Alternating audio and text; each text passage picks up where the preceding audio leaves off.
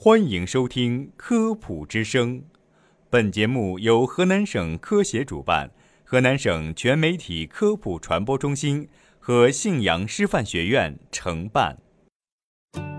分享健康小常识，倡导科学新生活，《科普之声》健康导航，带你快乐生活每一天。药品过了保质期还能吃吗？今天我们就来跟大家一起科普一下。很多人家里都会有一个家庭小药箱，有个头疼脑热的，自己拿点药就吃，似乎很方便快捷。但是时间久了，药箱里就会积攒不少过期药，而这些都是威胁健康的定时炸弹。近日，一名重庆女子吃了过期感冒药中毒，差点丢掉了性命。家人称是吃了感冒药，感觉难受。医生检查感冒药包装，发现已经过期了半年之多。记住，不要让家里的小药箱变成威胁生命的毒药箱。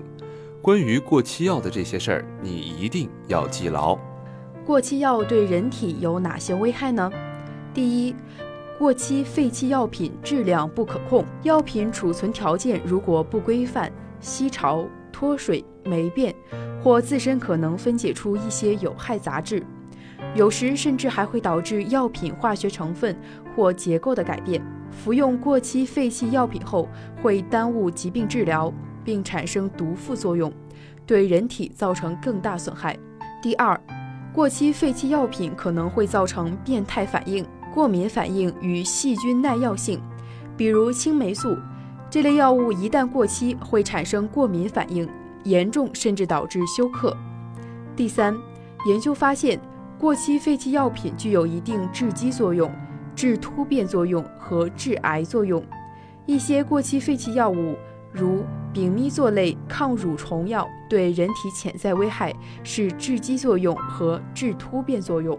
因此，要重点检查药品包装和使用期限，正确甄别药品使用期限。药品有效期是指在规定的条件下，药品能发挥其作用的最长时间。它是在特定环境下的实验参考值。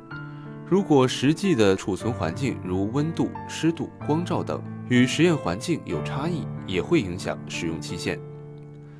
不同的药品的保存也有着不同的要求。如果药品出现了以下现象，即使在有效期内也不能再使用：瓶装的片剂、胶囊剂或口服液，开封后必须把瓶盖旋紧。如果片剂和胶囊表面有斑点、变色、受潮膨胀、粘连或裂缝等出现，则不能再服用。颗粒剂多以顿服剂量分装，已拆开的小包装颗粒剂需尽快服用。未拆开小包装的颗粒剂，如结块、发霉、发臭等现象，也不能再使用。软膏在使用时应注意不要污染内容物。如有硬结、融化、变色及发臭等现象，不能再使用。栓剂的外包装打开后需冷处保存，避免受热融化或变干断裂。拆开内包装后需立即使用，以免栓剂受污染。另外，过期药品切不可随意丢弃。一旦不法分子将过期药品回收后，通过更改包装、篡改批号等行为进入药品市场。为广大居民的用药安全带来隐患。此外，过期药品千万不可以丢到马桶或洗碗洗脸的水槽，因为微量的药物也会污染河川水域，造成环境污染。